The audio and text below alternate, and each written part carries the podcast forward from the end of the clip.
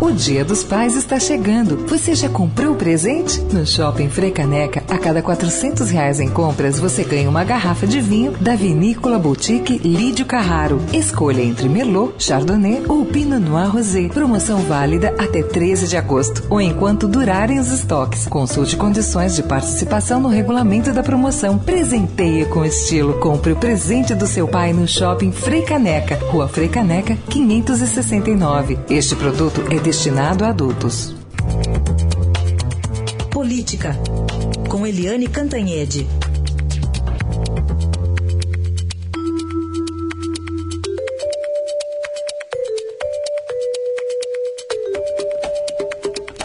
E começa agosto com a retomada dos trabalhos legislativos e também do judiciário. Muita expectativa, né, Eliane? Bom dia. Bom dia, Heisen, bom dia, ouvintes realmente, né, uma expectativa enorme em relação a esse segundo semestre, um segundo semestre que promete, enfim, ser quentíssimo, né? E a gente começa hoje aí com a leitura do parecer é, do relator da denúncia da PGR contra o Temer lá na CCJ, que é o deputado Paulo Abiac. Eu lembro que foi um parecer que era contra o Temer e a favor da denúncia, foi derrubado. E aí foi feito o outro pelo tucano Paulo Biacchio, de Minas Gerais, e em sentido contrário, contra a denúncia e a favor do Temer. E é esse que vai ser lido hoje em plenário. Lido em plenário, fica tudo pronto para começar a votação amanhã.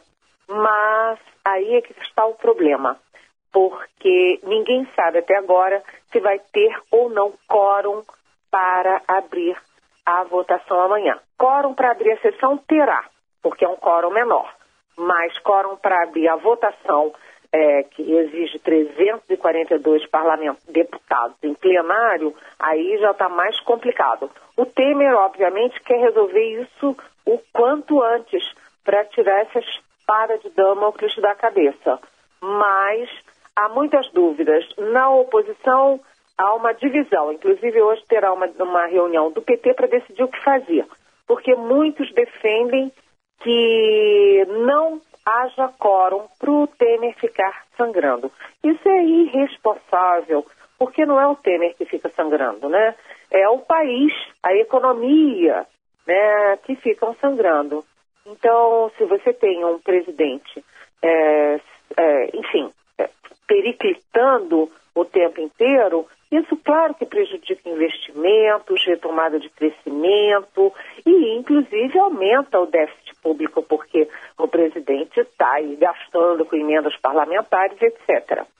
E a outra parte do PT mais responsável prefere, olha, vamos lá, vamos dar quórum, vamos fazer os nossos discursos é, falando tudo que a gente tem que falar contra o governo, contra o Temer, e vamos aproveitar essa visibilidade, porque as TVs vão transmitir ao vivo, é, para expor as nossas posições.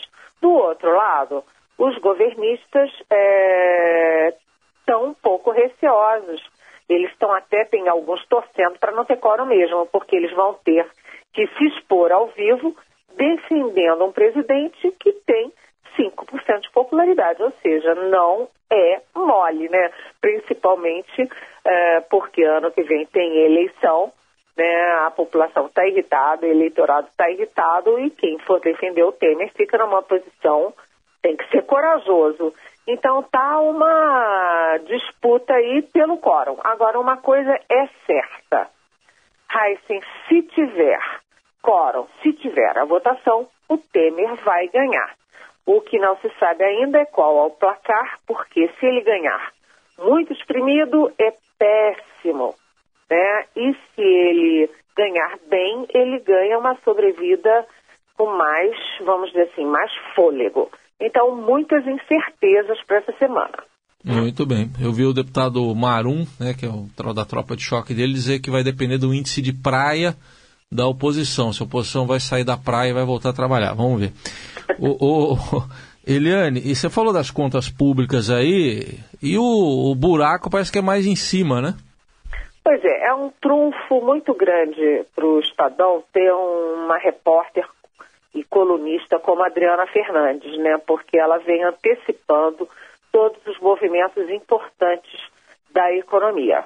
Ela deu, primeiro, ela deu é, a manchete é, de que o governo poderia rever aquela, aquele teto. Lembra que o governo fez das tripas coração para aprovar no Congresso um teto de gastos. Né? Crítica para todo lado, oposição chiando, foi uma confusão e aprovou o teto. E agora, depois de aprovado o teto, o governo diz: e não vamos conseguir cumprir esse teto. Vamos ter que rever. E hoje, novamente, Adriana Fernandes dá a manchete do jornal dizendo que o governo já é, explodiu 20 bilhões do teto que ele tinha estabelecido para esse ano. Ah, o buraco já está em 159 bilhões e o teto no ano que vem também já se sabe que não será cumprido. Então, o governo criou um teto e ele mesmo descumpre o teto.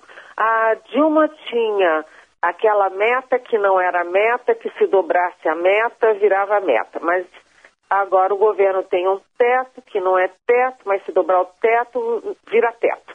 Enfim, é, a meta e o teto foram para o Beleléu. Muito bem. Como é que a presidente Dilma falava? É, a uma meta mesmo? Dobrar a meta? Ela falava assim: é, não temos meta, hum. mas quando atingirmos a meta, vamos dobrar a meta. Ah, tá.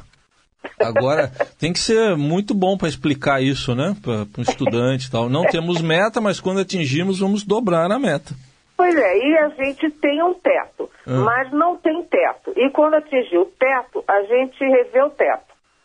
Tá bom, então. Agora, agora então ficou muito mais claro. Ah, sim, agora tá claro. Nós todos entendemos, né? Obrigado, Eliane. Até amanhã. Até amanhã, bom dia.